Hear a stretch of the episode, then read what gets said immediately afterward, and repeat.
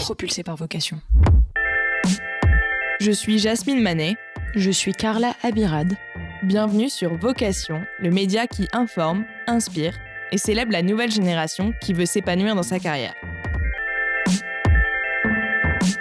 J'ai dit non à 30 millions d'euros.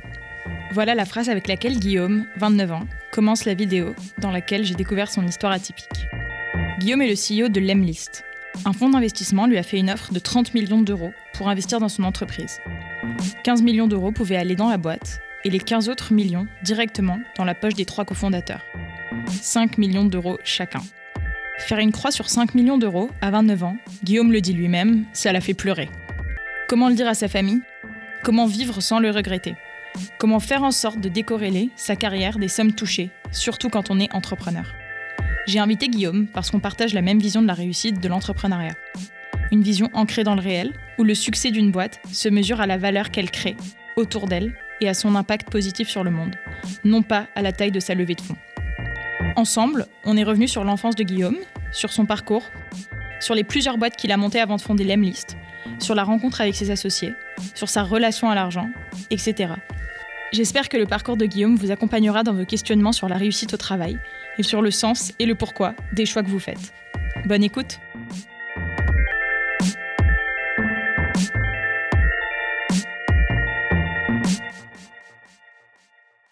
Salut Guillaume. Salut Carla. Comment vas-tu? Ça va super et toi? Ça va, ça va, un peu trempé du coup par la pluie, mais ça va. Petite question préliminaire pour commencer. Je t'ai déjà prévenu, mais c'est pas grave. Qu'est-ce que tu rêvais de faire quand tu étais enfant? Quand j'étais petit, je voulais être euh, parfumeur. J'adorais en fait euh, les odeurs. Du coup, j'aimais bien quand j'étais petit, euh, quand je rentrais dans une voiture, j'aimais bien sentir les odeurs sur les, sur les ceintures pour savoir qui s'était assis là t'arrivais à, à, à, découvrir euh, qui était ce qui s'était assis là, avec l'odeur de la ceinture. Ouais, j'aimais bien. Et pareil, quand j'étais tout petite, c'est euh, ma mère, elle parfumait mes doudous quand je partais loin. Moi, j'ai une mère italienne, donc euh, tu sais, c'était la relation que tu as avec ta mère, elle est particulière. Trop bien. Mais c'est un vrai don, ça. Enfin, tu l'as un petit peu exploité ou pas du tout? Non, pas du tout. j'ai fait de la chimie, mais j'ai pas été jusqu'à être parfumeur. Cool. Bah écoute, on va, on va revenir sur ça. Et justement, normalement, je demande à, à mes invités de se présenter et de raconter leur parcours, mais cette fois-ci, j'ai un peu envie de, changer ma question et de te demander quel genre d'enfant, justement, tu étais. Alors, euh, j'étais un enfant curieux mhm. et je pense déterminé. Quand j'avais quelque chose en tête, je euh, je l'avais pas ailleurs. Et j'ai toujours été un petit peu euh, à remettre en cause l'autorité ou les règles de façon générale, parce que je trouvais pas tout forcément tout toujours logique. Donc, au moment de mon adolescence, quand j'étais au lycée, j'avais des très bonnes notes, mais j'étais très dissipé, donc j'ai eu beaucoup euh, d'avertissements de conduite. J'ai failli être renvoyé à plusieurs reprises. Non, globalement curieux et amoureux de la vie, je pense. Euh, c'est un peu l'âge aussi où tu bah, voilà, tu t'émerveilles devant tout, tu, tu, découvres plein de choses. Quels ont été euh, les choix que tu as faits Est-ce qu'ils ont été notamment du coup académiques? Est-ce qu'ils ont été traditionnels? Peut-être un peu moins du coup? Ouais, assez, euh, assez traditionnel dans le sens où euh, mes parents n'ont pas fait d'études. Je viens d'une famille assez modeste. Mhm. Du coup, pour eux, pour avoir un, un, bon métier, il fallait étudier les sciences. Euh, donc, j'ai d'abord étudié la chimie. Après, je suis parti en école d'ingé. Et ensuite, j'ai fait HEC. Parce qu'au fond de moi, en fait, j'ai toujours su que je voulais faire du business. donc, ça, c'était un truc qui était important. J'adorais troquer des choses à l'école. J'essayais toujours de, de, récupérer des choses qui avaient plus de valeur, etc. Et en fait, euh, pour mes parents, genre, aller en école de commerce, ça n'avait pas trop de sens. Ils comprenaient pas vraiment pourquoi, en fait. Mhm. Euh, et, et c'était pas une vraie compétence, alors que les sciences, ça l'était. Donc, euh, j'ai fait ça. Et quand j'ai eu mon diplôme d'ingé, après, je suis parti à HEC faire du marketing. Donc, la caution, c'était un peu le diplôme d'ingé, après tu vas faire ce que tu voulais quoi. Ouais, c'est ça. Mm. Entre temps, je suis parti voyager un an, mais euh, ouais, c'est ça. cool. Même HEC d'un coup, ça alors ça suffisait pas, tu penses? Si si, quand j'étais à HEC, du coup à ce moment-là, c'était là bon, bah, c'est pas une école de commerce trop nulle, donc euh, ça va. Mm. Qu'est-ce que t'aimais dans le business, aussi jeune? Je pense que c'était la relation humaine. J'aimais bien le fait de, de pouvoir rentrer en contact avec des gens que tu connaissais pas, créer des liens et surtout apporter de la valeur en fait. Je trouvais qu'il y avait, il y avait plein de choses qui me fascinaient. J'aimais beaucoup les marques aussi, le pouvoir des marques. Quand j'étais petit, en fait, mes parents, il y, a, il y a plein de choses que j'ai compris plus tard, mais on n'avait pas trop d'argent. Donc moi, j'avais pas d'affaires de, marque. Mhm. Et je l'ai jamais vécu comme euh, mes parents n'avaient pas d'argent. C'est juste mes parents, ils m'expliquaient que euh, non, quand tu as 12-13 ans, tu peux pas porter des marques, c'est pas bien, tu dois. Mm. Et donc pour moi, c'était normal. Mais en fait, je me suis rendu compte rapidement que quand tu es enfant, et pareil, tu vois, mes parents, ils me challengeaient vachement, ils me disaient, mais pourquoi tu veux acheter un truc Nike? Tu vois, genre, et là, tu es là, tu fais, bah, je sais pas, c'est vrai que quand tu regardes un objet, une chaussure, c'est une chaussure, pourquoi une mm-hmm. chaussure Nike et pas une autre? Donc je trouvais tout ça assez fascinant et euh, je pense que voilà, l'échange avec les gens, euh, apporter des, des, solutions à des problèmes, tout ça, ça, me passionnait. Mm. Tu parles de, de, Nike, par exemple. Je trouve que c'est un assez bon exemple parce que il y a la vision que porte Nike, un peu la, la mission qu'il y a derrière et, et tout l'esprit euh, et les valeurs portées par la marque. Mais il y a aussi euh, faire comme ses potes qui a 12-13 ans ont des baskets Nike. Tu penses que qu'est-ce qui était pour toi, du coup, cette fin D'où venait cette fascination pour, pour les marques? C'est une question très profonde. Je pense que les, les, marques, elles sont assez fortes. Euh, enfin, en tout cas, des marques comme Nike, Coca, tout ça, elles sont, elles sont fortes pour marquer les esprits. Et après, c'est, euh, c'est je pense qu'il y a un sentiment d'appartenance. On est, par définition, en tant qu'être humain, on, a toujours évolué en communauté ou en groupe. Mhm. Et je pense que les marques, elles jouent vachement sur ça. À partir du moment où tu t'adresses à une cible précise et tu arrives à leur faire comprendre que lorsqu'ils portent un vêtement ou lorsqu'ils agissent d'une certaine façon, écoutent un style de musique, ils appartiennent à un groupe bah, en fait, euh, tu te bases sur l'essence même de l'être humain qui est d'évoluer en communauté. Mm.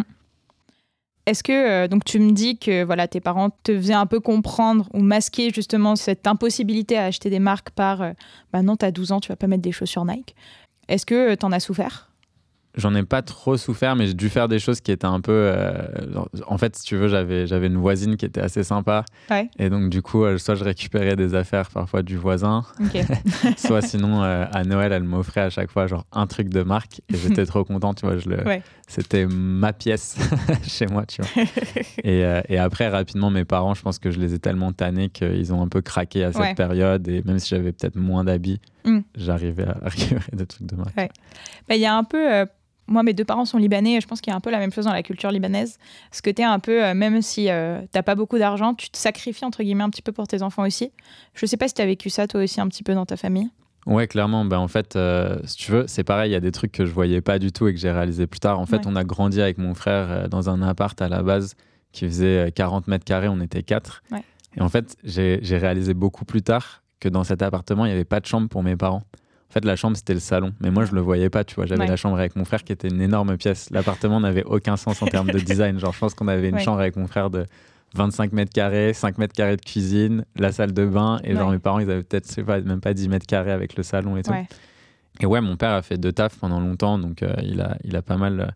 il a pas mal sacrifié, enfin fait des efforts, sacrifié, il s'est mm. sacrifié pour nous, euh, pour qu'on puisse avoir une bonne éducation. Et après, euh, ça, je m'en suis rendu compte quand même un petit peu plus tard. après, on a déménagé, on avait un appart plus grand, donc c'était cool. Mais ouais, je l'ai vu, je pense que je l'ai réalisé après mes 18 ans, quoi, 18-20 ans. Parce que tes parents, en général, ils aiment pas te montrer qu'ils se sacrifient, quoi. Mm. Pour eux, c'est normal et ça, c'est eux qui ont décidé de t'avoir, donc ils ont envie de te donner la meilleure vie possible. C'est ça. Et la meilleure vie possible, ça passe aussi par donner la possibilité à ses enfants, du coup, de faire des études et des bonnes études pour avoir ce fameux diplôme qui serait un bagage vers. Euh, bah, une vie un peu plus confortable, en tout cas financièrement. Est-ce que tu l'as vécu comme ça, toi? Ouais, ouais, clairement. Bah, pour mes parents, c'était un peu l'assurance, euh, tu vois, de se dire qu'avec euh, un diplôme, forcément, tu pourrais rentrer dans une bonne boîte, ou en tout cas plus facilement, et avoir une, une meilleure situation. Ouais. Mmh. Eh bah, c'est drôle, ça va me permettre euh, d'embrayer parce que rentrer dans une bonne boîte, ouais, mais c'est pas le choix que tu as fait. Non. Donc on va pouvoir en parler. J'écoutais un podcast, enfin une de tes interviews avant que tu arrives, tu as monté plein de, plein de boîtes en fait. Quelle était la première euh, boîte que tu as montée en sortant d'école? Alors, première boîte que j'ai montée. Projet slash boîte. Parce que moi, je le connais. Alors, je l'ai montée quand j'étais à HEC. C'était euh, une entreprise de t-shirts avec mon père. Mhm. En fait, euh, après, en fait, j'ai voyagé pendant un an avant ça, où j'utilisais les réseaux sociaux pour me loger gratuitement chez les gens. Mhm. Et en fait, j'ai eu ce sentiment de liberté pendant un an et je me suis dit qu'il fallait que je recrée ça et pour moi c'était vraiment euh, la, monter son business qui allait me permettre de faire ça. Et le fait de lancer un business avec mon père, c'était aussi euh, le côté où j'étais devenu officiellement le businessman de la famille en rentrant à HEC, tu mm. vois, donc c'était un peu la fierté. Et en fait, mon père qui avait sacrifié énormément de choses, je me suis dit, bah, c'est le bon moment, tu vois, pour lui rendre l'appareil. Et donc, euh, lui, il faisait de la sérigraphie, donc il savait imprimer sur des tissus. Donc je lui ai mis la pression pour euh, produire énormément de t-shirts euh, parce que j'étais persuadé que quand on mettrait le site en ligne, on allait faire plein de ventes et tout. Et puis là, à un moment, on a mis le site en ligne et je crois on a eu genre 3-4 commandes. Donc là, tu vois, c'est la déception. Et puis après, euh, franchement, c'était pas facile parce que tu vois, en fait, déjà, j'étais pas, pas mature. Et en plus de ça, tu as ce côté où quand il y a un échec et que tu es deux, bah, tu as toujours tendance, enfin, l'autre va te rappeler tes échecs et tes défauts. Et donc, tu vas tendance, moi, j'avais tendance à reprocher à mon père des choses que je me reprochais à moi-même, tu vois. Le manque d'ambition, le manque, tu vois, de débrouillardise pour aller trouver des clients, etc. Et donc, euh, à la suite de ça, en fait, j'avais un, autre euh, pote à HEC qui était en train de monter une agence d'acquisition. Mhm. Donc, pour trouver des clients, moi, je savais que c'était un problème que j'avais vu, donc je ne savais pas le faire. Et lui, il était très bon là-dedans. Donc, en fait, j'ai rejoint son agence. Et après, avec mon père, c'était difficile. Donc, on ne s'est pas trop parlé pendant longtemps. Et ce sujet de boîte, parce qu'en France, c'est facile d'ouvrir une boîte, mais la fermer, c'est super chiant. Et, euh, et, du coup, il y avait toute cette partie-là qui a été difficile. Mhm. J'évitais vachement les conversations là-dessus. Et puis, Maintenant, ça va mieux, mais ça a pris du temps. Ouais. Justement, euh, alors euh, je sais pas à quel point tu veux rentrer dans les détails, mais tu peux un peu nous raconter cette. Euh, enfin, tu m'as expliqué, tu as pris la décision parce que voilà, tu avais envie de lui rendre un peu l'appareil, de t'associer avec lui, mais comment, quelle est la différence quand on bosse avec ses collègues ou ses potes et quand on bosse avec un membre de sa famille? Ouais, c'est pas du tout la même chose. Ouais. Bah, en fait, quand tu bosses avec quelqu'un de ta famille, en fait, il y a ce côté où une association, c'est un peu comme un mariage. Donc, euh, à la fin, euh, soit ça passe, soit ça casse. Mais avec ta famille, t'as pas le choix, en fait. Ça, tu vois, ton père, ça restera ton père toute ta vie, quoi. Tu vois, c'est pas un truc que tu peux enlever. Donc, euh, il y a plusieurs choses. Il y a, premier côté, déjà, relation que tu peux avoir avec quelqu'un de ta famille. Si c'est ton frère, bah, tu vois, tu as toujours grand frère, petit frère. Si c'est ton père, bah, c'est ton père. Donc, techniquement, mm. ton père, t'a grandi, il avait toujours raison, ou mm. très souvent raison.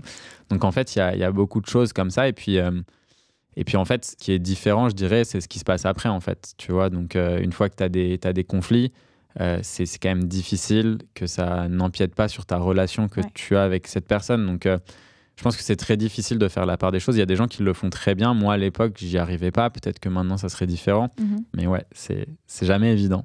ouais, tu m'étonnes. Il y a ce côté je pense euh, dans les associations, avec une personne, même si c'est ton pote, il y a toujours ce côté où tu poses les bases au début et tu sais qu'il y a une limite que tu peux pas vraiment franchir. Et que voilà, le soir, euh, chacun rentre chez soi, chacun fait sa vie. Euh, quand tu montes ta boîte avec, avec ton père ou avec quelqu'un de ta famille, je pense que la limite est tellement floue, j'imagine, que c'est hyper dur de pas mélanger le pro, le perso. Et comme tu le disais, de pas en vouloir un peu vraiment personnellement en fait à, son père ou à, la personne avec qui on le fait pour des choses qu'on n'aurait pas lui reprocher en termes business quoi ou pro. Ouais, clairement. Donc euh, tu montes ce premier projet, tu le quittes pour aller euh, rejoindre euh, l'agence qui était en train de créer du coup un pote d'HEC. Ouais, c'est ça. Comment ça se passe cette expérience? Bah, c'est très cool en fait parce que on n'a rien entre guillemets, on vend un service en disant qu'on vend de la tech qui n'existe pas en fait, on, mhm. cache les outils qu'on utilise.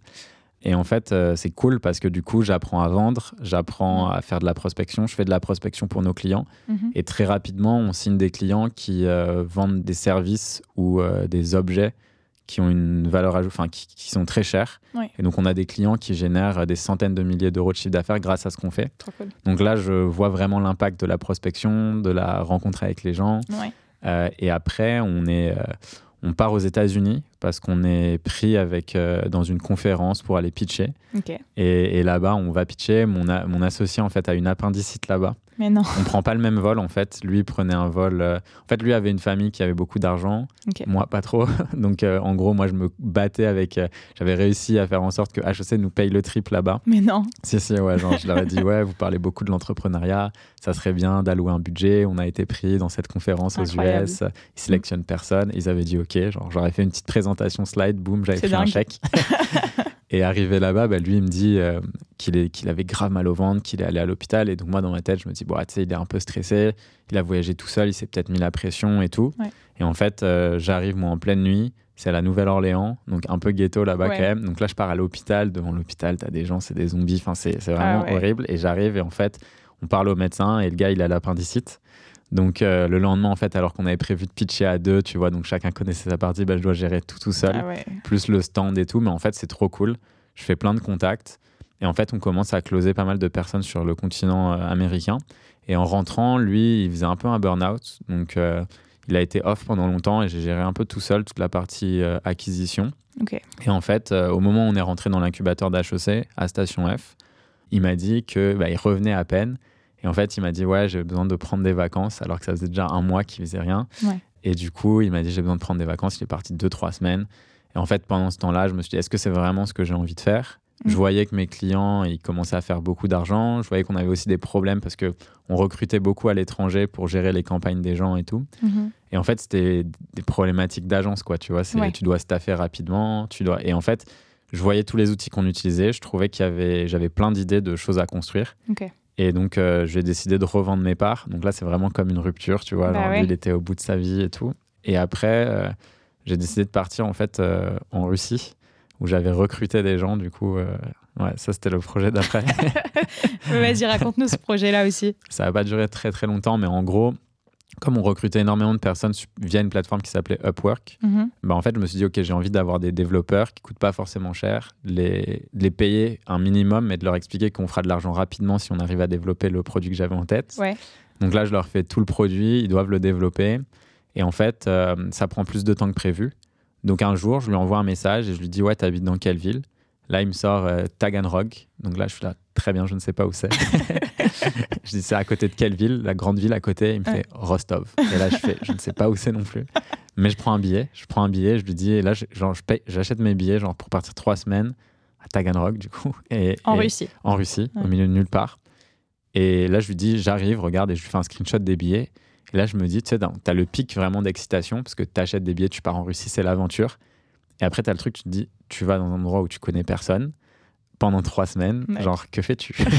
Tu m'étonnes. C'est ça. Et, et arrivé là-bas, ben, ça a été. euh, moi, en gros, je construis la landing page euh, pour que les gens. Donc, je construis un site internet pour que les gens puissent euh, créer un compte Mhm. sans qu'il y ait de produit derrière. Donc, juste qu'ils laissent leur email pour que je commence à avoir une base d'utilisateurs à contacter. Et pour voir si le produit plaît, du ouais, c'est ça. Et pour Ouais. voir si le produit plaît. Donc, je commence à lancer des campagnes euh, de prospection que je savais faire. Donc, Mhm. euh, pour avoir des gens par LinkedIn, etc. Et tout. Et tous les jours, j'update sur le nombre de personnes qui ont créé un compte. tu vois.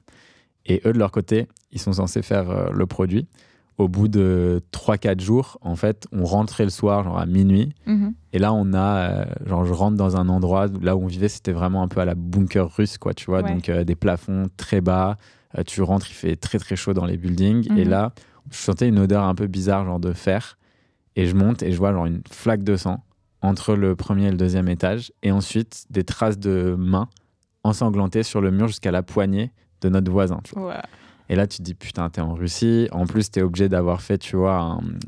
t'as un visa, en fait, où tu dois dire où est exactement où t'es censé être. Ouais. Donc, moi, j'étais censé être à Sochi, dans des termes, genre à 2000 km. T'as pas dit que t'allais à Taganrog, c'est ça? Taganrog, ouais. Ouais, Taganrog. Non, j'avais pas dit. Et donc, euh, on se cache, il y a la police qui vient, il tabasse la porte, et on est obligé de se cacher. Il y a la propriétaire qui nous appelle, qui nous dit Vous pouvez pas dire que vous êtes étranger ici parce que euh, t'as pas le droit de faire des Airbnb, des machins, des trucs. Et là, je me dis Bon, ok. Après, donc, euh, il y, a- il y a eu plein de péripéties. Globalement, les devs n'ont pas réussi à Ouais. développer la bêta.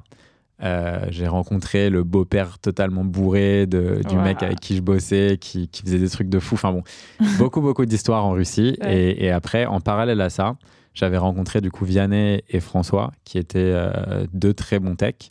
Et avec Vianney, on parlait. Eux, ils avaient créé un projet depuis deux ans sur lequel ils bossaient, qui n'arrivait pas à décoller. Et ils avaient envie de potentiellement de se lancer sur un nouveau projet. Mhm. Donc, euh, ils avaient vu que je m'étais que j'étais bon en acquise avec l'agence, Ouais. que j'avais passé du temps aussi à les aider sur leur boîte gratuitement. Ils avaient vu que j'étais motivé, que j'étais prêt à partir en Russie pour bosser avec des devs. Et donc, ils se sont dit, OK, peut-être qu'il y a quelque chose à faire. Ça a l'air d'être quelqu'un qui, qui aime l'action. Donc, euh, Mm. on va voir. Quand tu rentres à Paris, on discute. Et euh, c'est là où on a créé l'Amlist. Il y a deux choses là, euh, surtout dans, la dernière histoire que tu viens de raconter, sur lesquelles j'aimerais rebondir. Euh, bah, la première, honnêtement, et t'es pas le premier à nous le dire justement, c'est ce côté euh, bosser avec des personnes de façon peut-être un peu gratuite au départ. Te dire, bah voilà, cette personne, j'ai un bon feeling, je l'aime bien, je vais, je vais essayer de travailler avec elle, de, de juste de, voilà, de, de l'avoir un peu plus souvent. Et en fait, ça peut déboucher sur des trucs de ouf professionnellement. Donc, je sais pas ce que tu penses de ça déjà. Ouais, moi, je suis, je suis super fan. En fait, je, pars du principe que euh, si tu. En fait, tout dépend ce que tu as envie de faire dans la vie, tu vois. Ouais. Et là où tu mets de l'importance. Pour moi, l'importance, c'est l'aventure. Mm. C'est pas ce qui, ce qui arrive derrière, tu vois. Le fait de faire beaucoup d'argent, c'est très cool. Mais en vrai, c'est pas ça qui me motive ou c'est pas ça qui me rend heureux. Ah, J'ai grandi avec pas grand chose et aujourd'hui, même si on fait beaucoup d'argent, j'ai pas changé mon style de vie ou quoi, tu vois. Et en fait, euh, typiquement, j'ai fait des choses, tu vois, avec Vianney et François quand on s'est associés. Pendant huit mois, on n'avait rien signé. Donc en fait, la boîte qu'on utilisait, c'était la boîte qu'ils avaient créée. techniquement, moi, j'étais même pas actionnaire. Donc pendant huit mois, on faisait rentrer du cash. Et c'est juste parce qu'on se faisait confiance, tu vois. Mais j'aurais pu me faire niquer bah mille fois, tu vois. Et tout le monde me disait, mais pourquoi tu le fais pas? Et en fait, non, on s'en foutait. On était juste focus sur euh, le business qu'on voulait créer. Et après, il y a eu d'autres fois où je l'ai fait et je me suis fait niquer aussi, tu vois. Donc ça m'est arrivé. Mais après, est-ce que, je, est-ce que je le regrette? Non. C'est juste que, de toute façon, quelqu'un qui va te, te la mettre à l'envers en business, euh, globalement, c'est pas quelqu'un avec qui j'ai envie de travailler et c'est pas quelqu'un avec qui. Enfin, quelqu'un que j'ai envie de garder dans ma vie pendant longtemps, tu vois, j'aimais bien. Je pense que c'était important pour moi, tu vois, de plaire à tout le monde. Euh, c'est difficile de dire non. Tu sais, quand tu as une éducation un peu, parfois un peu stricte, mm. bah, dire non, c'est mal poli, tu vois. Donc, euh, je pense que j'avais gardé un petit peu ça en moi. Et petit à petit, en fait, je me suis dit, je vais rester, tu vois, la personne que je suis. Je suis assez genre, généreux dans mes relations, tout ça. Et si quelqu'un me faire un sale coup ou essayer de me la mettre à l'envers. En fait, c'est pas grave. C'est juste que je vais éloigner cette personne enfin, de ma vie mm. et, c'est tout. Moi, je vais pas changer, tu vois, pour, euh, pour tout ça. Donc, euh, donc ouais. Mm.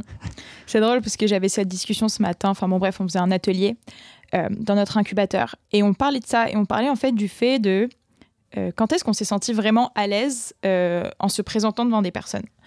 Et ce qu'on disait, c'est que, en fait, enfin, ce qui était unanimement partagé, c'était qu'on se sent pas forcément. Les, les, moments où on s'est senti à l'aise, c'est vraiment pas ceux où on a dû justement jouer un rôle ou essayer de plaire à tout le monde ou à des personnes qui ne nous ressemblent pas. Et je te rejoins totalement sur le côté. Euh, en fait, si tu joues un rôle ou si tu essaies de plaire à tout le monde, finalement, tu, tu plais pas aux personnes à qui, fondamentalement, tu as envie de plaire et avec qui enfin dont tu as envie de t'entourer dans ta vie de tous les jours quoi. Ouais, c'est clair. Et donc c'est hyper important je pense et c'est un peu le but aussi de ce podcast bah, d'aider chacun à se sentir bien comme il est. Et en fait, voilà, on va y venir dans tous les cas à cette histoire voilà, de comment tu crées quelque chose qui te ressemble à toi et pas forcément euh, qui colle au standard de ce qu'on te dit de faire tout le temps. Comment tu arrives un peu à désobéir aussi. Mais je pense que c'est, enfin, cette notion de désobéissance et de coller à qui tu es, elle est fondamentale, quoi. Ouais, c'est clair. Et c'est mm. pas facile, en fait, surtout d'en arriver là. Ouais. Mm. Bah, justement, comment t'en es arrivé là, toi? Quand est-ce que tu as eu conscience un peu de ça? En fait, je dirais que c'est euh, quand on a lancé euh, Lemlist, on était sur un marché qui est ultra concurrentiel. Mhm. C'est-à-dire que euh, au lancement, tout le monde nous disait bah, jamais vous allez réussir. vos concurrents, ils ont levé des centaines de millions. Ça, en gros, c'est mort, quoi, tu vois. Et en fait, on s'était dit, bah, tu vois, quand tu commences, tu rentres dans une industrie, tu es en B2B, donc tu t'adresses qu'aux autres business. Donc, par définition, tu vois, tu veux te dire qu'il faut être sérieux. Euh, sauf que moi, je suis pas, je suis pas comme ça, tu vois. Je, me, me prends pas au sérieux. Mhm. Euh, et j'ai toujours rigolé depuis que je suis. Enfin, tu vois, même à l'école, j'allais à l'école pour m'amuser. Moi, tu vois, c'était vraiment, tu vois, l'apprentissage, ça peut être fun. Euh, ce que tu fais dans la vie, ça doit être fun. Et en fait, je me suis souvenu d'un moment où, quand je bossais chez Hermès, j'avais écrit. j'étais, j'étais, en fait, j'avais un projet un peu particulier. Et donc, du coup, j'avais, j'étais en relation avec le, le COMEX, quoi. Enfin, tu vois, le, le top de chez Hermès. Et dans mes messages, dans mes mails, je mettais beaucoup de smileys et d'emojis. Parce que quand tu vois du texte, j'en mets beaucoup tout le temps. Il y en a plein qui me disent T'as l'air d'un enfant, euh, c'est quoi ce gamin de 14 ans? Mais en vrai, moi je trouve que c'est important parce que j'ai envie que les gens comprennent les émotions, tu vois, quand j'écris. Et j'ai le smile, donc je vais mettre un smile, tu vois, mhm. quand j'ai le smile. Et donc du coup, euh, il y avait quelqu'un qui m'avait fait une réflexion en mode euh, Tu peux pas écrire comme ça à la Big Boss, tu vois, genre mhm. mettre un emoji, c'est pas possible, tu vois. Et dans ma tête, j'étais là Pourquoi en fait? Mhm. Enfin oui, ok, c'est la norme, mais pourquoi est-ce que. Euh, et donc, évidemment, après, il m'explique, non, parce que c'est une communication sérieuse, blablabla. Et en fait, quand on a lancé l'Amlist, mhm. on est rentré un peu dans des cases au départ. Et en fait, très rapidement, je pense que c'était après un mois et quelques, mhm. je me suis dit, pourquoi est-ce qu'on fait comme tout le monde, en fait? On n'est pas comme ça. On n'est pas comme ça, notre communication n'est pas comme ça. Si j'ai envie de dire des gros mots, je dis des gros mots. Si j'ai envie de dire que c'est de la merde ce que les autres font et que c'est juste euh, du marketing et que c'est pas vrai et que moi je vais prouver par A plus B pourquoi c'est différent, je vais le faire en fait. Il faut que j'assume qui je suis. Et en fait, il y a un moment où, de toute façon, on faisait pas d'argent. Donc, il y a un moment où tu as deux choix, tu vois. Soit tu fais pas d'argent et tu fais un truc qui te ressemble pas et tu mm. te fais chier. Mm. Soit tu décides de t'amuser et potentiellement bah, plus kiffer tes journées, tu vois. Et euh, en fait, on a commencé à faire ça. On a vu qu'on attirait des gens qui nous ressemblaient. On a été aussi parfois, on a dû refuser. C'est ça qui est très difficile. Donc, apprendre à dire non, c'est très complexe on a dû refuser, tu vois, soit des clients, soit. Mais au final, on a gardé quelque chose d'authentique qui nous ressemble. Et je pense que c'est ça qui a été un peu la clé, tu vois, nous, de notre croissance et, de notre succès euh, mm. jusqu'à présent. Et je pense que c'est totalement euh, transposable au monde de l'entreprise, même si t'es pas entrepreneur. Genre, pour moi, choisir une boîte où, euh, au premier entretien, tu dois euh, te travestir, venir habiller d'une autre façon, parler euh, d'une autre manière, où tu as une boule au ventre, où tu enfin, où t'es, où t'es pas bien. C'est mauvais signe. Ouais, c'est que c'est qu'il faut fuir quoi. Enfin, je, pense. Si on te met pas à l'aise dès le premier jour, c'est que c'est pas fait pour toi en fait. C'est pas fait pour toi. Ouais, c'est mm. clair. Mais après, c'est vrai que dans les dans les grosses entreprises, ce qui est compliqué, tu vois, c'est la définition des valeurs. Je pense que tu as, très peu d'entreprises euh, qui sont des grosses entreprises qui ont défini des valeurs où, les gens, où toute la boîte vit ces valeurs. Parce que hum, la plupart des recruteurs ne se basent pas vraiment sur ça. Les valeurs qui ont été définies, c'est en général du marketing, où tu vas avoir, je sais pas, les Danone, L'Oréal qui vont dire on est une entreprise à taille humaine. Oui. non, n'importe quoi. 80 000 collaborateurs, tout va bien. Ouais, c'est ça. Je suis totalement d'accord. Et en fait, ce qui est compliqué aussi dans ces grosses entreprises, c'est que tu peux tomber dans un département où, c'est, où tu colles pas du tout aux valeurs, où c'est l'enfer pour toi, où tu te reconnais pas avec les personnes avec qui tu bosses, changer de département et te sentir beaucoup mieux parce que c'est tellement grand. Ouais, c'est clair, c'est mm. plein d'entreprises au sein d'une entreprise. C'est ça, mm. exactement. Donc il y avait cette question déjà de s'entourer des personnes qui nous font du bien, on va dire, ou avec qui on a envie de travailler. Et la seconde question que je voulais te poser tout à l'heure quand tu me disais du coup que tu as rejoint ce nouveau projet entrepreneurial après euh, cette expérience en Russie, c'était euh, t'étais pas fatigué Ouais, c'était compliqué. En fait, ce qui était compliqué à ce moment-là, c'est, euh, je dirais, mon entourage, tu vois. Ouais. Parce que euh, j'avais des potes, en fait, mes potes G, ça faisait du coup deux ans et demi qu'ils taffaient. fait. Mm. Moi, j'avais fait G après un an autour du monde, après HEC. Donc, eux avaient déjà un bon salaire. Ouais. Donc, en fait, quand ils te contactent, euh, tu vois, c'est tu viens au resto, on se fait un resto. Moi, j'étais au RSA à l'époque. C'était mon ex qui payait le loyer. Donc, euh, tu vois, c'était c'était un peu chaud. Donc, à ce moment-là, tu te dis toujours que tu es occupé. Donc, tu vas dire non, j'ai déjà un truc. Alors qu'en vrai, tu es en train de manger tes nouilles. Ouais, euh, exactement. Et, quand tu vois tes potes ou tes parents, la première question qu'ils ont, c'est euh, quand est-ce que tu vas te payer? Ouais. Et après, à côté de ça, j'avais toujours des boîtes genre Hermès, Procter, où j'étais passé, qui me disaient, mais genre, tu reviens quand tu veux, t'inquiète, genre, il y a un poste, machin, machin. Et du coup, pour mes parents, c'était très difficile, tu vois, de se dire, tu as fait autant d'études mm. et là, tu enchaînes des échecs, tu vois. Il y a ce côté où euh, moi, je me suis vachement renfermé sur moi-même, genre j'ai arrêté de voir certaines personnes. J'aimais plus trop aller voir mes parents parce que je savais qu'il y avait tout le temps cette, cette, question qui allait revenir et qui me saoulait, genre quand est-ce que tu te payes, comment ça va, tu vois? Et au début, ça prend du temps en fait, faut l'accepter. Et donc du coup, moi j'étais heureux en fait. Donc je pense que c'est en fait, il faut trouver des petites choses qui continuent de te motiver. Moi, ce qui me motivait, c'est que comme j'étais très proche de nos utilisateurs, il y en mhm. avait qui m'écrivaient parfois euh, en me disant euh, Hello Guillaume, euh, merci pour les conseils, je viens de signer mon premier client et tout. Et eux faisaient du cash, mais pas moi à l'époque. Mais du coup, j'étais quand même content pour eux. Et je me disais, franchement, c'est cool. Euh, ça veut dire que tu vois ce que tu fais, ça apporte de la valeur à quelqu'un. Et juste ça. Et je pense que ça, j'ai mis du temps avant vraiment de le comprendre. Au début, c'était un peu indirect. Mhm. Et je sais que ça me boostait à l'époque, mais je comprenais pas vraiment, tu vois, la, raison pour laquelle je faisais ça. Parce que l'objectif que j'avais en tête avec Vianney et François, c'était il faut qu'on fasse assez de cash pour pouvoir se payer. Et du coup, on avait vraiment ça. Ça, c'était notre ambition au départ. Mhm. Tu as des gens qui te disent, quand tu lances ta boîte, il faut que tu aies une ambition. Genre, euh, il y en a qui l'ont. Hein. Il y en a qui lancent leur boîte, ils ont leur mission à 15 ans, voilà ce que je veux faire, de l'industrie et tout. Moi, pas du tout, tu vois. Moi, je pense que l'ambition, c'est comme l'appétit, ça vient en mangeant. Euh, pour moi, tu vois, ça m'a mis, ça, ça, s'est fait par étapes. Mhm. J'étais pas quelqu'un qui avait euh, une énorme ambition de changer les choses au départ. Je voulais juste apporter de la valeur mhm. à un groupe de personnes données. Et après, évidemment, ça a pris. Donc euh, là, on a, on a eu d'autres ambitions, mais, mais ouais, au départ, c'était pas évident. Donc, en gros, si je résume un peu, tu étais heureux dans la galère parce que tu voyais que ça apportait quand même de la valeur à certaines personnes et l'ambition, c'était de pouvoir continuer à faire ça, enfin, en pouvant te payer, euh, vivre convenablement. Et il y a un peu cette question, justement, en fait, de, de kiffer aussi le chemin. Et qu'en fait, euh, c'est pas quand tu deviens millionnaire que c'est bon, t'es content d'avoir monté ta boîte, quoi. Ouais, clair. kiffer, euh, galérer un peu au début aussi, quoi. Ouais, et puis c'est. je pense que j'ai ce côté-là. Moi, j'ai toujours, j'ai toujours aimé les. Quand c'était dur, en fait. les moments difficiles, c'était cool. Tu vois, j'ai fait, j'ai fait beaucoup de sport. Mhm. J'ai grandi à Paris entre Barbès et, Pigalle. Et j'étais euh, genre j'étais le seul blanc dans l'équipe de la Goutte d'Or. Et donc les entraînements, ils étaient très durs. Euh, j'ai toujours été underdog, tu vois. Donc euh, pour moi, ça a toujours été un truc que j'aimais bien, en fait. J'aime bien ce statut. J'aime bien, j'aime bien la partie où, tu galères, où c'est dans le dur. Mm. Et en fait, je pense que c'est les meilleurs moments parce que plus tu descends bas, plus tu monteras haut, selon moi, tu vois. Et ça te donne de la force pour plein, plein de choses. Et ouais, clairement, les débuts, c'est c'est génial. Après, il y a des moments qui sont ultra frustrants, mm. mais quand tu atteins ce stade, en fait, ce qui était important, c'est à partir du moment où tu te payes un bon salaire ou un salaire raisonnable pour vivre et que tu l'as fait par toi-même, en fait, tu as la liberté ultime. Ouais. Tu vois, c'est et quand on a atteint ce stade, c'était vraiment, euh, c'était vraiment génial. tu m'étonnes. Avant qu'on revienne sur l'Emlist, j'ai envie de faire un tout petit flashback. Parce que maintenant, tu vois, tu me parles de ces quatre expériences euh, entrepreneuriales. Tu as quand même fait des études, enfin, école d'ingé, puis un master en grande école euh, HEC. Pourquoi tout ça? Est-ce que tu penses que ça t'a vraiment apporté quelque chose? C'est, une bonne question. Je pense que, en fait, je pense que l'école t'apprend à apprendre et qu'un diplôme, c'est juste une façon de noter que tu sais apprendre. Tu vois Donc, euh, est-ce que les études sont utiles? D'un certain point de vue, oui. Après, euh, je pense qu'on est aussi là où on est aujourd'hui parce qu'il s'est passé tout ce qui s'est passé dans le passé. Mm. Donc, euh, est-ce que je le changerais aujourd'hui? Bah, Je pense pas, en fait, parce que je suis très bien dans ma vie et je suis heureux là où je suis maintenant. Mais après, est-ce que euh, j'aurais envie de voir ce que le Guillaume aurait été s'il n'avait pas fait d'études? Oui, clairement, tu vois, parce que en termes d'apprentissage, j'ai beaucoup plus appris quand j'ai commencé à entreprendre que quand j'étais à l'école. Après, j'aimais bien, moi j'aimais bien la chimie, euh, la biochimie, tout ça, mm. parce que ça t'explique un peu l'essence de la vie sur plein de choses et tu comprends un peu comment tout fonctionne.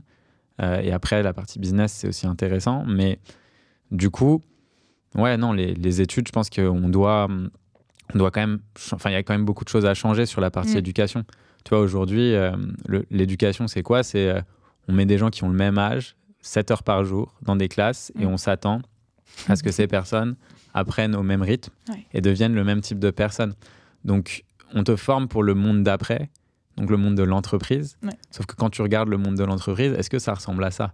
Non, en fait, on a tous des âges différents, on apprend tous à des vitesses différentes certains topics, tu vois. Donc, euh, et, en fait, du coup, il y a un vrai euh, shift, un vrai paradigme entre euh, ce qu'on t'apprend à l'école et ce que tu vas vivre après. Mm. Donc, Ouais, ça aussi, c'est gros sujet pour, pour un entrepreneur futur. Ouais. clairement. Sur tout ce qui est éducation, je suis assez. Enfin, je te rejoins pas mal sur ça. Je trouve qu'il y a un peu un côté. Euh, enfin, je sais pas si toi aussi tu as ça, mais quelques moments de ma vie où je me dis j'ai pris une décision. Et en fait, ça me fait limite peur de me dire putain, mais qu'est-ce que je serais devenu si j'avais euh, choisi une décision qui, à, à l'époque, me semblait pas non plus si farfelue, tu vois? Et me dire waouh, mais j'aurais pu me retrouver, mais dans un. Enfin, j'aurais pu être une toute autre personne aujourd'hui, quoi. je suis contente aussi comme je suis, mais je me dis, mais wow, j'aurais pu. Euh, enfin, bref, j'aurais pu devenir une autre personne. Dans un cabinet de conseil. Par exemple. Ah, mais ça, pour le coup, j'étais pas loin. Hein.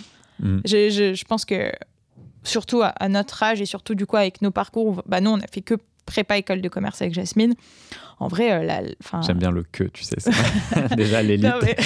plus le côté, euh, on n'a rien vu d'autre en fait. Et justement, enfin, tu vois, genre, ok, parcours entre, guillemets euh, exemplaire sur euh, le papier, mais en fait, euh, bah, tu vois rien du monde de l'entreprise à part deux stages dont, enfin, desquels généralement soit bah, tu as pu te tromper déjà, on te demande de faire un choix, mais bon, ton premier choix, moi je me suis plantée typiquement. Et en fait, du coup, moi, quand je suis rentrée en master entrepreneur, du coup, c'était ma dernière année. En vrai, au début de l'année, je me disais, est-ce qu'à la fin de l'année, je vais aller en conseil? Bah, C'est possible, quoi. Bon, et finalement, tu, fais des choix. voilà, c'est ça. tu fais des choix et, mais bon, j'étais pas très loin, quoi. Bref, c'est un, autre sujet. Écoute, on va, on va arriver au sujet euh, dont on parlait et euh, au sujet pour lequel euh, bah, j'ai été en, discussion avec Lucille qui travaille avec toi. c'est ce sujet du coup de cette fameuse levée de fonds. quand on a commencé Vocation, pour que je te donne un petit peu de contexte, c'était un petit peu comme toi quand tu me disais tout à l'heure, vous essayez de coller dans des, enfin, à des cases qui n'étaient pas forcément qui vous étiez. Nous, c'était pareil, on, faisait plein on essayait d'avoir plein d'entrepreneurs tech sur le podcast. On parlait tout le temps de ouais, X a levé X centaines de millions d'euros, c'est ouf, allez voir, ils ont plein d'offres de stage, on bossait avec ces. Enfin, c'est des très belles boîtes, hein, c'est pas, pas le problème. C'est plus que on mettait ça en avant et on mettait beaucoup la levée de fonds en avant, aussi par peut-être ignorance de qu'est-ce que ça voulait dire lever des fonds. donc j'aimerais bien que tu nous racontes ton histoire et l'histoire de l'Emlist, du coup, vis-à-vis -vis de ça. Ouais, bien sûr. Ça va être une, longue histoire. Vas-y, je t'écoute. Tout a commencé début 2018, où nous aussi, on voulait rentrer euh, dans des cases. Mhm. Et en fait, euh, quand je regardais un petit peu euh, tout ce qui se passait dans les médias, dans la presse, notamment sur l'aspect startup, en fait, on associait tout le temps le succès d'une entreprise à la taille de sa levée de fonds. Du coup, quand on s'est lancé, pour moi, c'était logique, c'était la voie logique d'aller lever des fonds.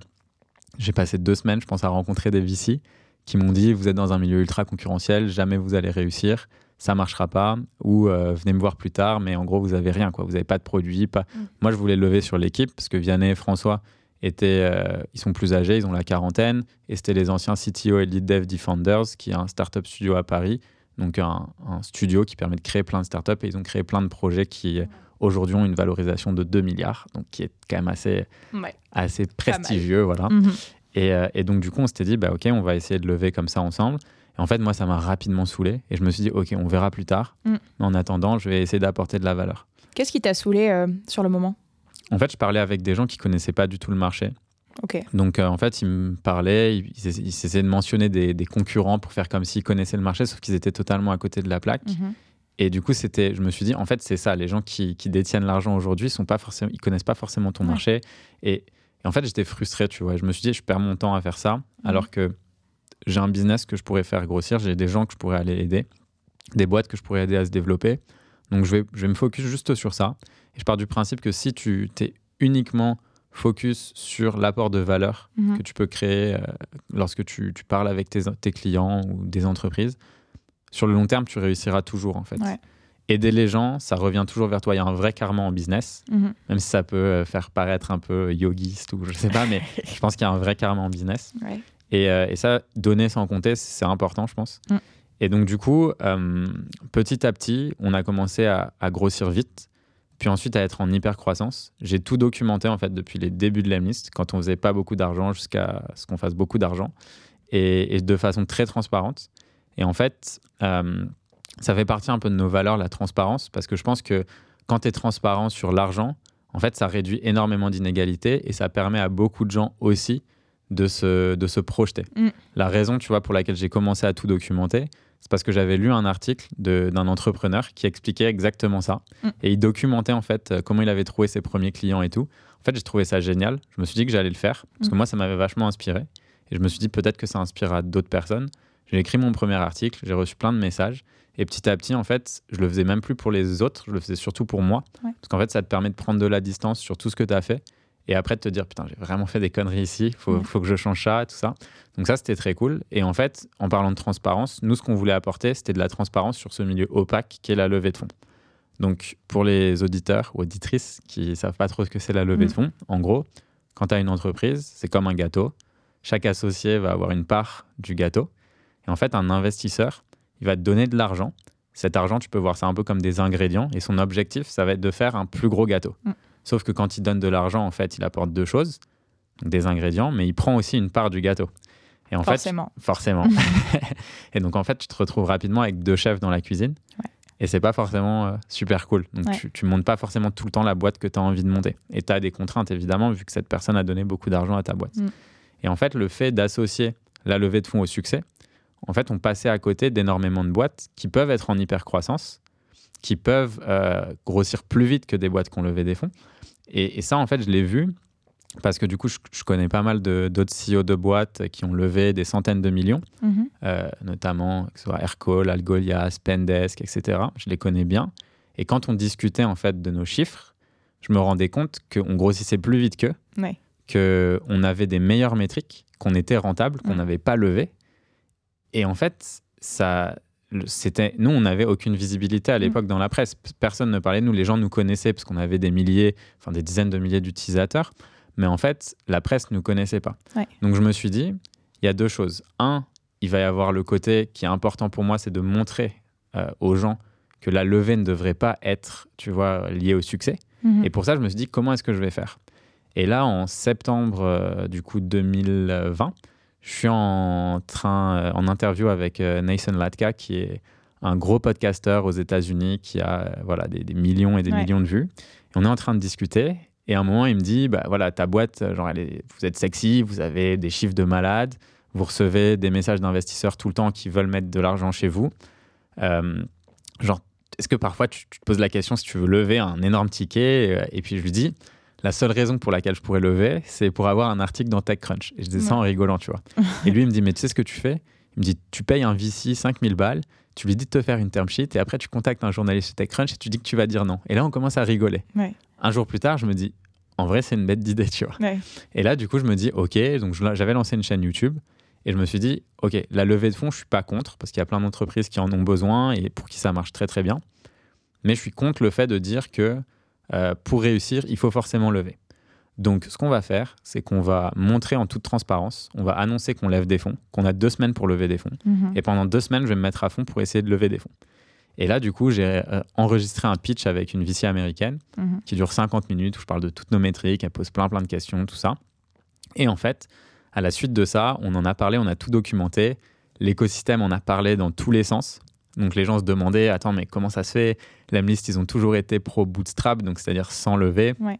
Qu'en gros, nous, on a commencé la boîte avec 1000 euros, donc euh, 333, 334 euros euh, par personne. Euh, et en gros, euh, ils se disaient, ouais, c'est trop bizarre qu'ils veuillent lever, tout ça, tout ça. Donc il y avait des gens qui se posaient Ouais. la question, mais en même temps, ils se disaient, ils ont trop raison, en deux semaines, ils vont avoir tous les VC, euh, ils voulaient lever 20 millions. Et donc, en gros, euh, on a commencé à recevoir une première offre. Et là, j'avais vraiment des centaines d'emails de VC de tous les fonds, les plus gros, les plus petits. Enfin, il y avait vraiment tout le monde. Et quand on a reçu une term sheet de 20 millions et une valorisation de 100 millions, Mhm. là, on s'est dit, il y a eu tellement de, de feu autour de ça qu'on va, qu'on va l'annoncer Ouais. et on va voir ce qui se passe après. Donc, on l'annonce publiquement dans, sur, euh, sur YouTube. Et là, en fait, il y a un autre fonds qui nous a proposé 30 millions. Sauf que cette fois-ci, c'était plus un, un fonds VC, c'était un fonds de private equity. Ok. Et, et en fait, si tu veux, les VC, euh, donc euh, Venture Capital, c'est du capital risque, c'est-à-dire qu'ils investissent euh, dans des startups où il y a beaucoup de risques en général. Ouais. Et, et en fait, le private equity, normalement, ils mettent de l'argent sur des. Ils mettent beaucoup plus d'argent en fait. Pour Ouais. eux, 20-30 millions, c'est un peu de l'argent de poche. Quoi. Mhm. Ils rentrent plutôt sur des trucs à 200-300 millions. Euh, et en fait, là, ils, sont, ils descendent de plus en plus parce qu'ils se rendent compte qu'il y a des rendements qui sont fous sur, euh, sur Ouais. les startups. Et en fait, ce qu'ils ont proposé, c'était 30 millions, donc 15 millions en cash out, c'est-à-dire qu'il y avait 15 millions pour nous en tant que fondateurs et 15 millions pour la boîte. Donc là, en fait, ça changeait tout parce que tu te dis, bah, en vrai, juste avant, bah, c'était juste de l'argent pour la boîte Ouais. et là, il y a de l'argent en perso. Ça veut dire dans ta poche à la Ouais. fin direct quoi. Ouais, c'est ça. Donc 5 millions dans ta poche. Ouais, c'est ça. Et donc, tu vois, moi, je- comme je te disais, je viens d'une famille euh, assez modeste, tout ça. Donc, euh, 5 millions, ça, ça change ta vie, clairement, et la vie de tes proches. Ouais. Euh, Vianney, il a deux enfants. Donc, mon- mes associés, ils, ont, ils sont plus âgés, ils ont des familles, tout ça. Donc là, tu te poses vraiment la question et après, tu réfléchis, OK, pourquoi est-ce que tu fais ça Mm. La raison pour nous, pour laquelle on a fait ça, c'était pour essayer d'inspirer un maximum d'entrepreneurs à se lancer et à lancer des business rentables, en Mhm. fait.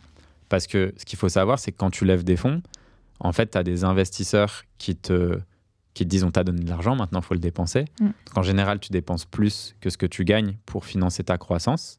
Et en fait, tu, tu re- tu- tu deviens rapidement pas rentable. Et en fait, la raison pour laquelle ces modèles existent, c'est surtout parce que chaque investisseur veut que tu relèves dans X mois. Parce que Ouais. eux, c'est.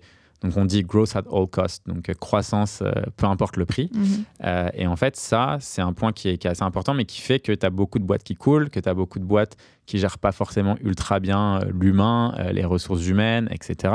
Donc, on l'a vu l'année dernière au moment du Covid, Ouais. où tu avais Bird, qui, donc euh, les trottinettes électriques. Ouais. Ils avaient convoqué 500 personnes en, sur Zoom, donc euh, un outil qui permet euh, de faire des, des- un Skype. Ouais. voilà. Exactement. Et en deux minutes, ils avaient viré 500 personnes. Tu C'est vois. dingue. Donc comment est-ce que tu vois une boîte qui lève, qui avait annoncé quelques semaines avant qu'ils avaient levé euh, 300 ou 400 millions, virer comme ça 500 personnes? Mm. En fait, tu as un, un vrai écart, tu vois, entre ce qui se passe, la réussite, et ce qui se passe dans les coulisses. Ouais. Et donc, il y avait plusieurs points, et puis il y avait aussi le point, tu vois, qui fait que aujourd'hui, quand tu regardes qui lève des fonds, bah, généralement, c'est tout le temps les mêmes personnes, et moi, je rentre bien dans cette case, c'est-à-dire euh, homme blanc, euh, café HEC, et donc, forcément, si tu veux inspirer un maximum de personnes euh, à entreprendre et à commencer des projets, si eux, ce qu'ils voient dans les médias, c'est que pour réussir, il faut lever des fonds, mais que pour lever des fonds, il faut être blanc, avoir fait HEC, comment est-ce que tu veux inspirer un maximum de personnes à se lancer? Mm. Et donc, je m'étais dit, bah, ok, même si c'est vrai que j'incarne pas la diversité, au moins, tu vois, c'est un message fort. Ouais. Et le fait de dire non à des investisseurs et à autant d'argent, j'espère que je montrerai à un maximum de personnes qu'on peut entreprendre, Mm. que ce qui est important, c'est l'aventure, et que pour réussir, tu n'as pas besoin forcément d'argent et que d'investisseurs et que tu peux le faire sans. Et donc, du coup, euh, on a dit non officiellement à tout ça, enfin, à tout Mm. cet argent. Et là, ça a généré euh, énormément de buzz, d'articles de presse. euh. Comment tu. Enfin, tu vas me trouver très cupide peut-être, mais euh, même si on veut faire bouger les choses, tu trouves. Enfin, comment t'as dit non à 5 millions d'euros, quoi? Comment tu t'es senti à ce moment-là? Et comment, euh, je sais pas, ta famille, tes potes l'ont vécu aussi? Ouais, c'est. Bah alors, tous mes potes m'ont dit que j'étais très con. Euh, ça, c'était le premier truc. Ma famille, après, ils me font, ils me font assez confiance. Mm. Euh, ils comprennent pas forcément tout ce que je fais. Donc, de toute façon, pour eux, ils sont contents que je me paye un salaire et que ça va, tu vois. Mais en fait, ce qui s'est passé, c'est que je dirais que j'avais la confiance de faire ça pour plusieurs raisons. Euh, d'un point de vue perso et en, toute transparence, premier point, c'est que je sais que la boîte est en hyper croissance. Mm. Donc, c'est pas parce qu'on dit non aujourd'hui que plus tard, euh, tu vois, il y aura pas des possibilités. Ça, c'était le premier point. Ensuite, il y avait le côté où, euh, en fait, je te disais au départ, quand on a lancé de l'Amnis, notre ambition, c'était de pouvoir se payer. Donc, en fait, on s'est payé au bout d'un peu, enfin, après un peu plus d'un an. et quand on s'est payé, bah, en fait, je pensais que ça allait changer ma vie, tu vois. Genre, mm. je m'étais dit, ça va, tu vois, il va y avoir un impact. En fait, ouais, j'étais content de me payer, c'était cool. Mais en fait, mon bonheur, il changeait pas tant que ça, tu vois. Et en fait, après, je me suis dit, OK, j'avais lu un article euh, dans Harvard Business Review où il disait que euh, à partir de 6 000 et quelques euros, ça avait plus d'un 6 mm. 000 et quelques euros par mois, ça avait mm. plus d'impact sur ton bonheur. Donc j'ai dit à Vianney et François, on se paye ça maintenant. Et en fait, on a commencé à se payer plus de 6 000 euros, donc tu vois, ce qui est, ce qui est beaucoup. Et après, en fait, on a, on a commencé à regarder. Et en vrai, c'est vrai que ça changeait pas non plus mon bonheur. Et après, on a commencé à se payer encore plus et encore plus. Et en fait, il y a un moment où juste ça avait, ça avait plus trop de sens, en fait. C'est-à-dire que moi, ma vie, elle change pas, tu vois. J'ai toujours les mêmes potes. Euh, je m'habille toujours. Euh, mes t-shirts, c'est Uniqlo, 5 euros, tu vois. Genre, mm. je suis pas, je suis pas quelqu'un qui. Euh, voilà, tu vois, je, je dépense de l'argent. Ça me fait plaisir de faire plaisir aux autres. Donc, c'est là où je vais dépenser peut-être plus d'argent. Mais sinon, je sais que l'argent, c'est pas lié à mon bonheur. Ouais. Donc en fait, ouais, c'est sûr que c'est des sommes qui sont incroyables et avec lesquelles tu peux faire plein de choses, mais moi, mon bonheur, c'est pas ça. Mon bonheur, c'est d'essayer de changer la vie euh, des personnes euh, dans mon équipe. C'est de mm. pouvoir me dire que, tu vois, là, à la fin de l'année, par exemple, on va verser quasiment un million à nos employés. Donc nous, on est une équipe de 40, ce qui veut dire que chacun va prendre environ 25K, tu vois, en prime. Et ça, ça me fait trop plaisir. C'est évidemment mm. de l'argent qu'on pourrait prendre, nous, en tant que en dividendes, tout ça. Mais en fait, non, tu vois, on a envie que les gens qui font partie de l'aventure puissent aussi avoir une belle vie, puissent aussi. Et ça, ça me fait kiffer. Ou ce qui me fait encore plus kiffer, c'est de me dire que les utilisateurs, les gens qui font mes formations ou des trucs comme ça, arrivent à lancer leur business, arrivent à se développer. Et à partir du moment où tu as ça qui est ton drive, bah en fait, tu dors beaucoup mieux quand tu refuses euh, cet argent. Sur cette question-là, moi, je suis hyper novice sur la façon dont une levée de fonds fonctionne. Mais je trouve ça un peu chelou ce mécanisme de euh, vous levez 30 millions et 15 millions vont dans la poche des fondateurs. Enfin, quand tu as 5 millions dans ta poche, t'as plus forcément envie de développer ta boîte, non? Pourquoi ils font ça? Ah c'est ça, tu vois, genre toi, tu as le, discours, donc euh, les VC. Les VC, c'est ça en fait. Ce qu'ils disent, c'est que tu peux pas faire beaucoup de cash out, donc prendre de l'argent dans ta poche, parce qu'ils veulent que tu aies euh, skin in the game, tu vois. Donc eux, ils ont exactement ton discours. Pour le private equity, eux, ce qu'ils disent, c'est que si tu as cet argent, en fait, tu vas pouvoir prendre des décisions qui sont de plus en plus ambitieuses et potentiellement de plus en plus risquées parce que tu as dérisqué tout ton business. L'entrepreneuriat, c'est un risque en fait. Ouais. Et, quand tu as. En fait, la plupart des entrepreneurs ne se lancent pas pour l'argent en fait. Tu regardes euh, très rapidement, tu te rends compte. Tu peux, tu peux avoir cette idée au départ, mais très rapidement, tu vas te rendre compte que quand tu as suffisamment d'argent, en fait, tu t'en fous d'en avoir plus, tu vois. Ta vie, et ce qui te fait vibrer, c'est de faire, tu vois, c'est de créer des choses. Et c'est en général pour ça que tu t'es lancé. Mm. Je te dis ça dans la, grosse majorité. Après, il y a des gens qui sont différents. Mais en fait, eux, ce qu'ils se disent, c'est à partir du moment où on leur, envoie, on leur enlève en fait ce, poids des épaules, mm-hmm. bah, en fait, potentiellement, euh, les gens, ils vont juste prendre des décisions qui sont un peu plus, euh, tu vois, typiquement. Euh, un truc qu'on m'a dit, mais j'ai mis du temps avant de le comprendre, c'est nous, on fait donc un logiciel mm-hmm. où on vend un abonnement par mois plus ton logiciel a des fonctionnalités, plus il devrait être cher.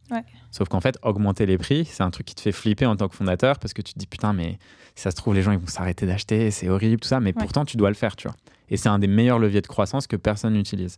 Et en fait, quand tu te payes, et plus tu vas te payer cher, plus ta relation avec l'argent va être différente. Mm. Et en fait, plus tu vas te dire, non, en fait, c'est pas grave. Si j'augmente le prix, je vais avoir des clients qui sont plus quali et tu vas te sentir plus à l'aise de le faire.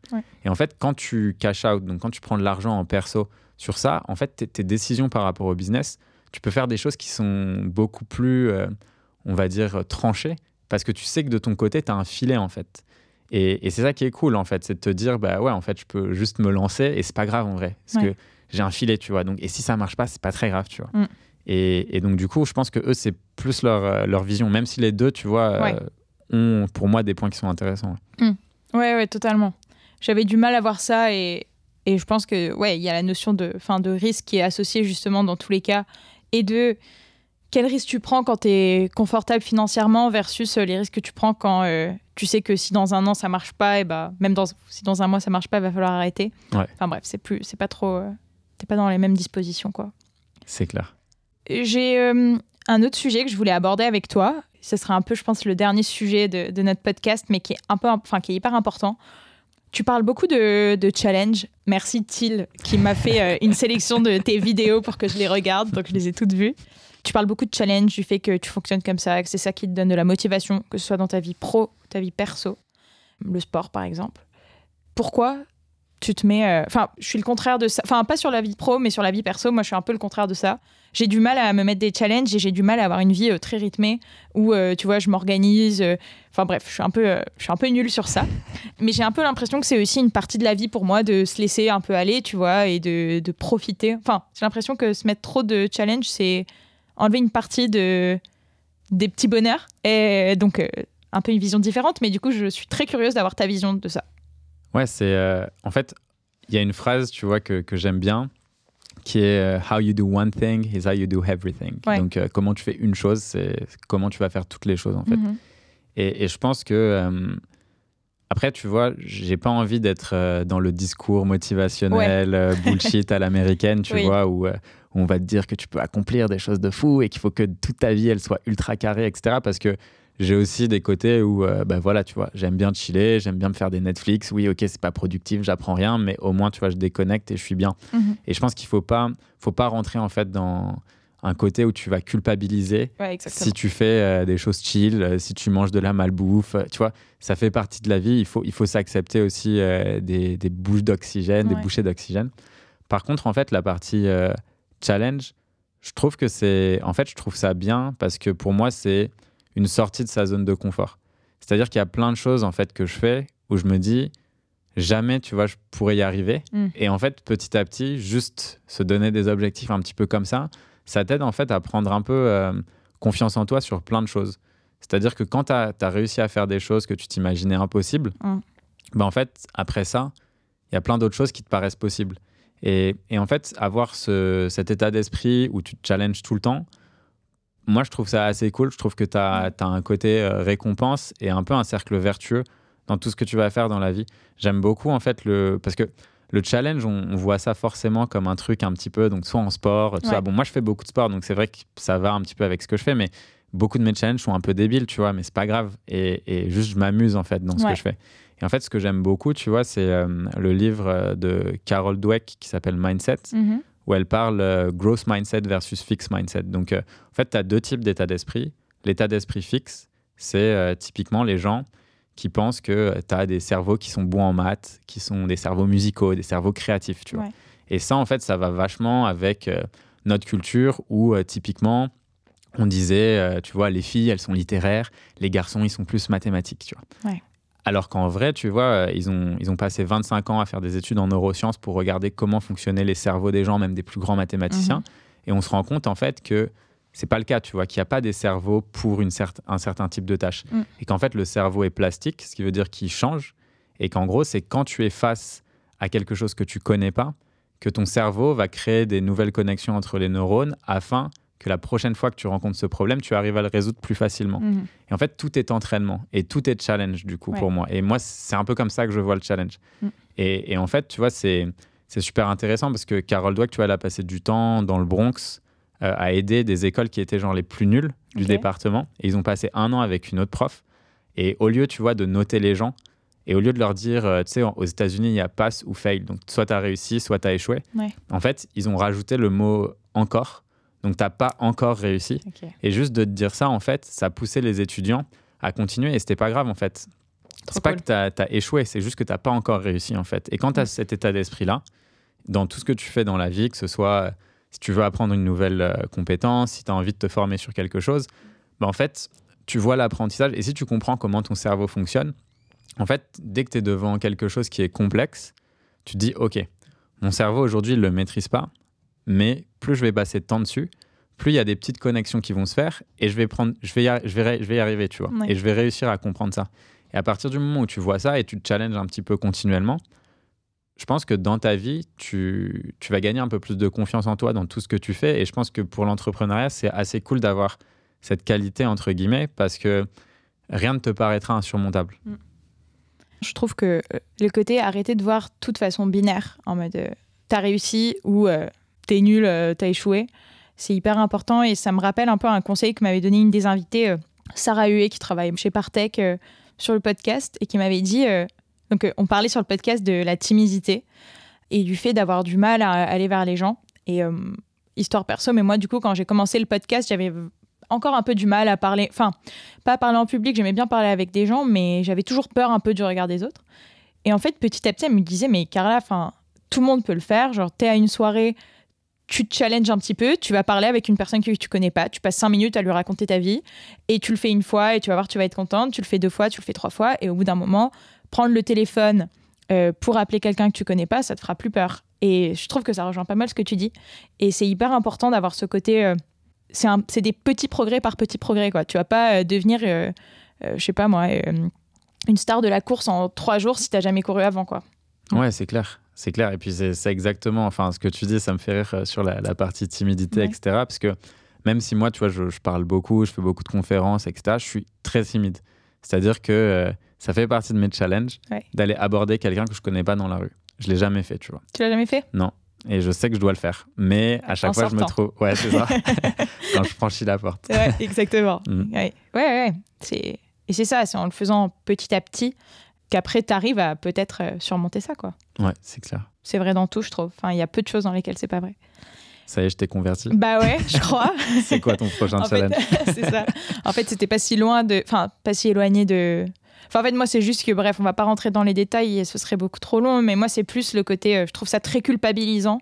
Ouais, ça, il faut éviter. Voilà, le côté euh, être productif tout le temps, euh, devoir se surpasser tout le temps, je trouve que c'est un peu anxiogène parce qu'il y en a énormément partout, notamment, bah, tu vois, tu t'ouvres LinkedIn, il y en a beaucoup, tu ouvres YouTube, il y en a enfin, il y en a partout. Et du coup, moi, je trouve que c'est un petit peu anxiogène. Par contre, le côté, justement, travailler petit à petit et, bah, s'améliorer et, et parvenir à ses fins en s'améliorant un petit peu tous les jours, je trouve que c'est. Enfin, je suis totalement d'accord. Donc on n'est on est pas si loin que ça finalement. Ça va.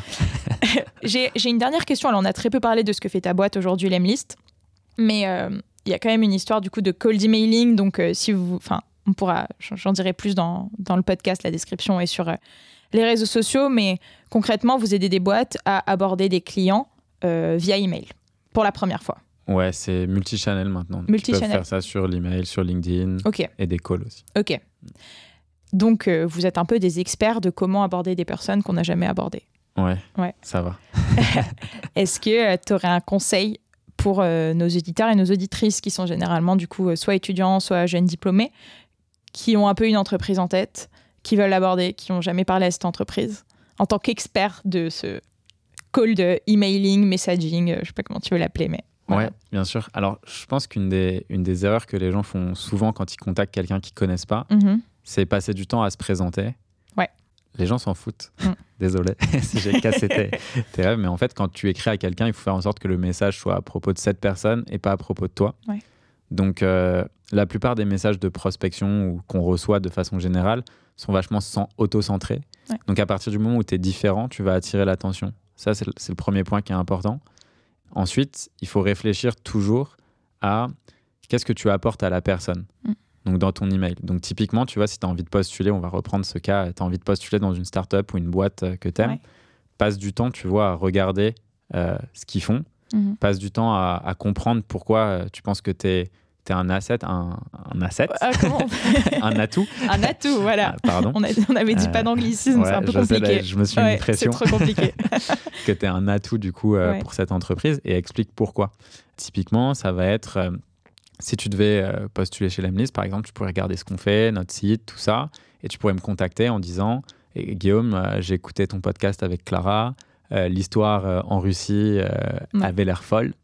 Euh, donc, tu vois, déjà, je vois que tu as écouté, que tu as passé du temps. Je comprends que tu es quelqu'un qui écoute des podcasts, donc que tu es curieux par définition. Mhm. Et ensuite, après, tu vois, tu pourrais expliquer en quelques phrases ce que tu aimerais bien faire et pourquoi tu aimerais euh, avoir une discussion avec moi ou quelqu'un de mon équipe. Mhm. Parce qu'en fait, au final, que ce soit dans le recrutement ou que ce soit euh, dans des relations business que tu veux créer, il s'agit de construire une relation. Mm. Et pour construire une relation, il faut s'intéresser à l'autre. Tu peux le voir un petit peu en, en soirée, si on reprend l'exemple euh, de Carla tout à l'heure, bah, quand tu es en soirée, si quelqu'un raconte uniquement sa vie et te pose pas de questions, tu vas te dire mais c'est qui cette personne, c'est qui ce connard, tu vois? et, en gros, tu vas, enfin, c'est pas les gens dont on se souvient quoi, ou on s'en mm. souvient avec un, esprit négatif, alors que quand c'est quelqu'un qui te pose des questions, qui s'intéresse à ta vie, qui s'intéresse à toi et qui ensuite rebondit sur des choses pertinentes, bah forcément, tu as une meilleure relation avec cette personne. Donc en fait, ultra personnalisation, c'est la, première règle. Donc euh, passer du temps à faire vos recherches, ça prend 10 minutes, mm. mais au moins vous avez des infos et bien comprendre pourquoi est-ce que vous contactez cette personne. Faites en sorte que ça soit très clair. Donc typiquement, euh, phrase d'intro, euh, j'ai adoré tel ou tel épisode, etc. Ensuite, pourquoi je te contacte? Je pense que je pourrais aider l'équipe à faire X, Y, Z. J'ai regardé ce que vous y êtes, c'est super. Soit j'ai envie d'apprendre, soit j'ai envie de suivre, et voilà mes compétences qui me permettent de faire ça. Et, ensuite, un call to action, appel à l'action. Donc, euh, quand est-ce qu'on peut se voir Telle date ou telle date. Mm. Limiter les choix, c'est utile. Limiter les choix dès le début. Ouais. Ouais, ouais je, trouve ça, je trouve ça drôle, ce côté. Euh, on a toujours l'impression que c'est en se mettant vachement en avant de nous qu'on va euh, attirer l'œil, alors qu'en fait, c'est pas trop. Enfin, c'est pas comme ça que ça marche. Quand il y a une question d'écoute et de, de flatter peut-être l'ego de la personne qui est en face de toi, qui est, qui est pas mal. Enfin, qui est assez important. Ça fonctionne. Tout le monde adore parler de soi en vrai. Ah bah ça, c'est sûr. Et Regarde, je suis sur le podcast. ouais. Et moi, j'arrive pas à ne pas parler de moi sur ce podcast alors que c'est pas moi l'invité, mais je raconte toujours des histoires. Enfin bon, bref. Euh, tu vois, c'est aussi la différence, enfin c'est ce qu'on dit depuis le départ, mais cette différence entre euh, montrer, enfin montrer en quoi on est différent en fait. Dès ce premier message, montrer en quoi on est différent, en quoi on n'est pas comme les autres, et du coup, bah, on en revient à ce truc de pas se travestir parce qu'on va parler à une entreprise et que c'est pas parce que tu finis pas ton mail par euh, euh, mes sincères salutations euh, respectueusement, je sais pas quoi, qu'elle va pas te prendre quoi. C'est un peu ça, non? Ouais, c'est clair. Et typiquement, tu vois, quand je reçois des, des personnes qui postulent et qui m'écrivent en direct et qui, vous, qui me vous voient, je me dis qu'elles n'ont pas fait la recherche en amont, tu vois, qui est, qui est nécessaire parce que quand tu il suffit que tu écoutes euh, mes interviews, peu importe lesquelles, ou euh, vois mes vidéos, que tu comprennes que je suis pas quelqu'un qui, qui se fait vous voyez, tu vois. ouais, ouais, de ouf. Dernière petite question euh, pour toi, Guillaume. si tu avais un conseil à donner à nos auditeurs et nos auditrices qui cherchent leur voie, qui se sont peut-être pas encore trouvés, mais qui ont vraiment voilà, envie de s'épanouir dans la carrière qu'ils vont choisir, qu'est-ce que ce serait? Je pense honnêtement que ça serait le, même conseil que je donne aux gens qui nous rejoignent chez Lemnis quand ils sont euh, inexpérimentés ou qui sortent d'école. C'est euh, moi je les, fais, je les fais rencontrer 5 euh, à 10 personnes tous les mois en faisant donc de la, prospection. Mais ça tu peux le faire sur LinkedIn à la main. Hein, mais juste rencontre des gens en fait qui travaillent dans différentes industries, qui ont des métiers qui t'intéressent potentiellement ou pas, mais parle-leur. Mm. Passe 15 minutes avec eux tu leur expliques pourquoi tu les contactes, tu leur expliques pourquoi tu aimes ce qu'ils font et pourquoi tu aimes leur boîte. Mm. Et tu leur demandes juste 15 minutes de leur temps pour leur poser des questions. Et en général, les gens euh, répondent favorablement. faut pas avoir peur. Et au pire du cas, enfin, pire des cas, la personne va te dire non, tu seras pas mort, ça va aller. ouais, je pense que c'est totalement euh, sous-estimé ça. Enfin, nous, on s'en rend compte là avec le podcast, euh, les portes que ça peut t'ouvrir en fait, de parler à des personnes même si c'est totalement gratuit ces 15 minutes et sur le moment, tu n'as pas forcément envie de postuler dans leur boîte et tu t'en. Enfin, pas tu t'en fous, mais c'est pas le but, quoi. Juste le fait de rencontrer des personnes. Ça t'ouvre plein de. C'est un truc de, dingue. Ouais, c'est clair. Super. Bah écoute, euh, merci beaucoup, Guillaume, pour ton temps. On est à une minute 4. Du coup, euh, c'est parfait. On est pile dans le timing. J'ai été ravie. peut-être. Une minute, c'était un peu rapide. Bonjour, c'est tout. On arrête là. 1h04. Bah, écoute, euh, merci beaucoup en tout cas pour ton temps. J'ai été ravie qu'on puisse euh, faire ce podcast. Moi aussi.